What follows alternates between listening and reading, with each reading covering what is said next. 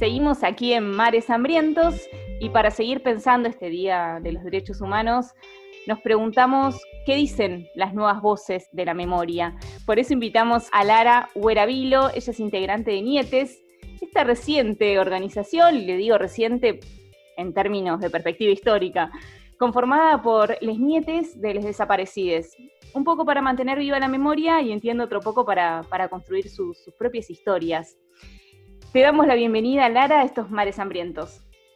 Muchas gracias, gracias por la invitación, gracias por pensar en nosotros para este día y para poder explicar un poco cómo nos conformamos y dar la invitación a quien sigue ahí sin acercarse al espacio, que pueda acercarse para que, para que bueno, para que sigamos construyendo juntos. A pleno, eh, uno de estos espacios que, nos da alegría. Y porque eh, levantan las banderas de las luchas de los derechos humanos en su amplio sentido, y eso es un montón. También un poco como supieron hacer, ¿no? Las abuelas, madres, hijes. ¿Qué onda? ¿Qué rol sienten que les cabe en este contexto histórico? ¿Y cómo fue la decisión de armar este espacio? Bueno, la decisión de armar el espacio emerge en La Plata eh, por una necesidad que nos hacía, porque, mm, bueno, lo que, lo que nos pasaba era que eh, los derechos humanos en, el gobierno neoliberal del 2019 nos estaba, se nos estaban acortando las, los caminos. Entonces queríamos juntarnos para conocernos, para vernos las caras, eh, para poder construir y también hacerle frente a ese neoliberalismo que estaba pareciendo que iba a estar para siempre. Así que ahí se forma Nietes y en plena pandemia fue nacionalizando Nietes. Más, ahora hay más de 100 Nietes de todo el país y estamos construyendo lazos.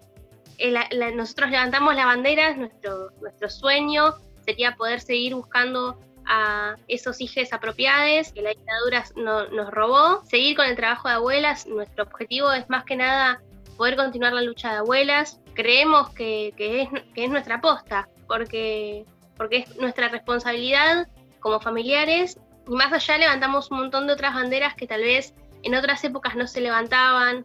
Nosotros mm. levantamos la bandera transfeminista, feminista, levantamos la bandera del aborto, levantamos la bandera de ni una menos, porque somos una generación que nos atraviesa por completo. nacimos en una época donde nos interpelan cosas que tal vez a otras personas no les interpelaban.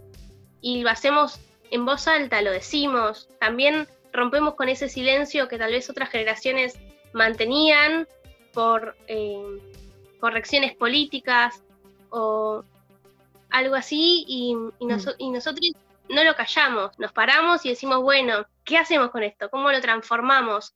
Somos como la generación transformadora, eh, pero también queremos mantener ese rol de madres y abuelas, de poder seguir buscando, de poder interpelar a nuestra generación y decirle, acércate, o sabes si tu papá, es, claramente es tu papá, pero si tu papá sabe quién es, buscamos interpelar desde nuestra generación a la generación anterior. No, está, está clarísimo que, que, digamos, nacen con una historia muy fuerte en sus espaldas, con mucho power, pero bueno, también con, mucho dolor.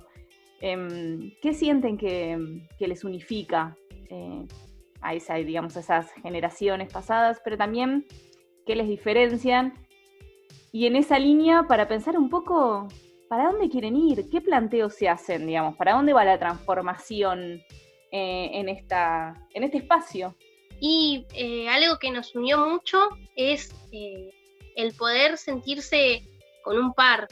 Yo mm. siempre lo digo, o sea, siempre que nos reunimos, yo lo digo, para mí el espacio Nietes y todos los integrantes somos una gran familia, que estamos unificados por nuestra biografía y que siempre vamos a seguir siendo nuestra familia, porque eh, es inexplicable la sensación de sentirse acompañada por otra que puede exactamente sentir y empatizar lo mismo que te pasa a vos, como persona, como individuo, porque a, él también le pasa. Y eso creo que nos unifica eh, también con las otras generaciones, eh, con las generaciones pasadas. Nuestros vínculos con nuestros viejos son, a veces son distintos, pero nos interpelan las mismas luchas, nos interpelan los mismos ideales, nos interpelan los mismos objetivos y también lo mismo que madres, eh, el seguir buscando y el seguir poder encontrando a esos hijos, a esos hijos apropiados. Y en el futuro me parece que sería eh, mantener viva la memoria, Eh, yo soy estudiante de historia y para mí lo esencial en todo esto es eh, poder seguir transmitiendo la memoria activamente, que no sea estática y que no se mantenga unidireccional, que puedan que podamos crear, criar otras generaciones críticas que puedan poder relacionar el pasado y poder relacionar el presente. Es súper importante que la memoria no quede como como algo quieto. Sí, como algo del pasado, ¿no? Como si eso no se, no tuviera implicancias en nuestro presente, en nuestro futuro. Eso, como vos bien decías, una, una memoria activa. Para quienes quizá no conocen a Lara, yo quiero decir que tiene 20 años, está joven. ¿Y qué, qué, cómo son las edades en general? Nietes hay desde personas, desde nietites de, de 10, 13 años hasta nietes de 30, 33 años que, nos acompañan eh, militando por igual. Lo que nosotros hacemos es eso, tal vez tenemos más cuidado con los más chiquitites, cosas de entrevistas, de, no exponerlos a, lo que son las redes sociales, que a veces son muy abayazantes, a veces son medias violentas. cuidamos bastante, pero siempre les invitamos a participar en el interior de la agrupación y mm. cuando podamos manifestarnos hacia afuera, en alguna marcha, en algún evento que hagamos, claramente ellos van a participar con lo que ellos quieran aportar. Clara, bueno, lo personal es político, ¿no? Y la historia es colectiva. ¿Quieres contar quiénes eran tus abuelos? No sé, y si conociste quizás eh, eh, entre ahí, entre los compañeros, alguien que haya conocido a, tu familia. Bueno, mis, mis abuelos, eh, yo tengo los dos abuelos desaparecidos, mi abuela de parte paterna y mi abuelo. Mirta Mónica Alonso, eh, que se la llevan embarazada el 19 de mayo de 1977, y a mi abuelo Oscar Lautaro Guaravilo, que se lo llevan el mismo día. Y bueno, y, hasta lo que yo pude reconstruir eh, por el trabajo de mi viejo y de mi mamá, que mi mamá siempre se, eh, siempre se puso como la 10 para poder reconstruir la historia de mi papá. siempre lo acompañó desde ese lado, porque eso también es muy importante, el acompañamiento mi abuelo militaba en, el comunismo y mi abuela era montonera y se lo llevan a la ESMA, mi papá nace en cautiverio, pero mi abuelo, mi, papá lo dejan, lo dejan en Casa Cuna, en Capital. Mm. Mi papá nace en la ESMA, y bueno, y, hay como todo un mito atrás de, cómo dejan a mi papá en la ESMA, porque mi abuela lo marca en la oreja con un alfiler.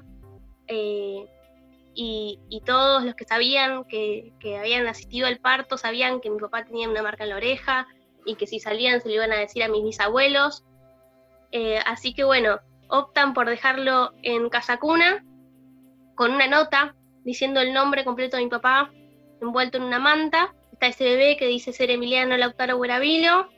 Eh, y mis bisabuelos corren hacia ese momento porque era una desesperación para mis abuelos. Mi, abuelo, mi bisabuelo militaba mucho, era comunista, como mi abuelo, eh, pero mi bisabuela estaba desesperada por encontrar a mi papá y por suerte fue restituido eh, como por arte de casualidad. No conozco compañeros en, la organización que, hayan conocido a mi abuela eh, o a mi abuelo, eh, pero sí hay historias dentro de Nietes de que hay abuelos que se exiliaron juntos, hay cosas que son súper emotivas. Que se fueron enterando, eh, eh, digamos, al hacer una reconstrucción entre ustedes, se fueron ahí sí. enterando esas historias cruzadas, wow, como que es muy emocionante. Es muy emocionante, es más, una vez pudimos reconstruir toda la historia de, o no sé si la historia, el, transcurso de dónde estuvo el abuelo de una compañera en una formación. Nosotros generalmente hacemos formaciones para nosotros eh, y habíamos hecho una formación y una compañera de caseros contaba eh, su historia y pudimos reconstruirla ahí y encontramos un montón de datos por las personas que estábamos haciendo la formación, que tenían libros, que, había una biografía de, una, de, su abuela en un libro hecho. Fue muy emotivo y eso nos da como un encender de motor para decir hay que seguir buscando y hay que seguir eh, encontrando tanto sea eh, trabajos académicos como eh, información porque fue muy emotivo. ¿Los otros compañeros cómo fueron conociendo su historia o qué vínculo iban teniendo con la política?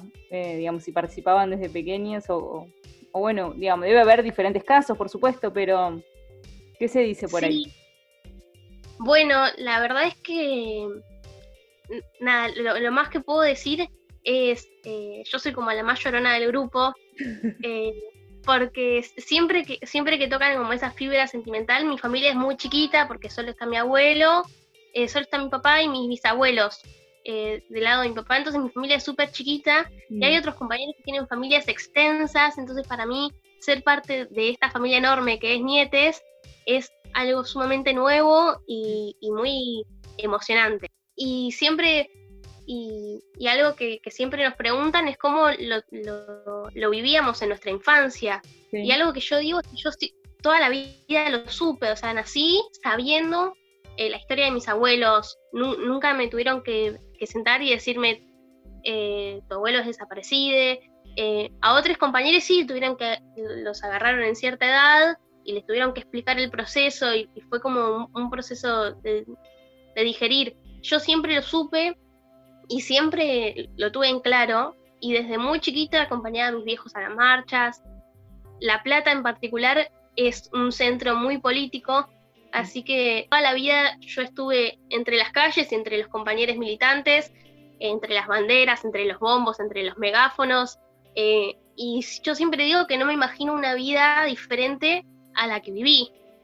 Eh, no me puedo imaginar otra infancia que la infancia de un hijo militante es eh, una vida magnífica. Yo los mejores momentos la pasé en las calles. Hmm. Y otros compañeros también empezaron a militar cuando recién ingresaron a la secundaria, que es cuando más vos puedes portar, eh, que es generalmente lo, lo que va sucediendo. Y también me parece que está bueno decir que les nietes siguen buscando nietes. Así que, mm, y con esta red que no para de crecer, ¿no? Que decís, bueno, La Plata, pero se expande y es federal y hay más de 100 nietes buscando otros nietes, un poco eso, como la historia se repite en ese sentido. Y, bueno, para quienes quieran acercarse a ustedes, ¿cómo pueden hacerlo? ¿O qué, o qué mensaje les darías? Eh, primero que, que se animen, que, hay un montón de historias que, son iguales, que no, que no sientan que tal vez porque no militan o porque nunca tuvieron una afinación cercana a la historia de, sus familias, eh, tengan miedo de acercarse porque este espacio es para construir juntos. Somos una familia enorme, nos comprendemos, nos ayudamos, eh, nos consolamos en días horribles, festejamos las alegrías del otro eh, y que se acerquen, que no tengan miedo, y nada, y para buscarnos pueden buscarnos en, nuestras redes sociales, nietes, o por nuestro mail, nietesorganismos.gmail.com, que estamos ahí, siempre recibimos personas, eh, estamos felices de que se acerquen a nosotros, eh, y principalmente porque somos el primer organismo, creo que en la historia, que, que se construye federalmente y que después tiene que regionalizarse. Entonces estamos en busca de personas para que Nietes no muera para que no desaparezca, para que siga siendo el fruto de la lucha y que pueda eh, seguir trabajando territorios. Lara, recién hacías referencia, ¿no? Que Niete surge al calor de las luchas de las diversidades y el feminismo, ¿no? También temas que les interpelan, bueno, a viejas generaciones y también y sobre todo a las nuevas. Bueno, mañana, ¿no? Eh, Día de la Memoria y también se vota la ley. ¿Sale o sale? ¿Qué decís? Y es una urgencia. Para nosotros es una urgencia tanto para, para nosotros como para la gente que hace un montón de años viene luchando esto, porque hay una historia atrás de toda esta lucha de la ley, eh, hay una historia que es súper rica de estudiar, de leer, de enfatizar, de ver las disputas que se dieron dentro eh, de las sociedades anteriores y en esta. Eh, creemos que es una deuda de la democracia para nosotros el aborto, lo necesitamos, es un derecho de salud, un derecho a decidir sobre nuestros propios cuerpos. Eh, nos parece eh, muy importante, es un hecho histórico, un hecho que va a marcar, un hito histórico que va a marcar eh, en la historia y que, y que no hay que olvidarlo. Y hay que, tiene que salir. Es una casi como, como un pedido urgente. Tiene que salir la ley. Sí, será ley.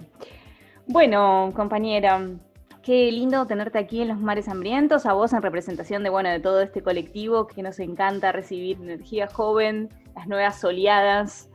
Así que no queda más que despedirte, despedirte, mandarte un abrazo enorme a vos y a toda esa familia que va a seguir creciendo.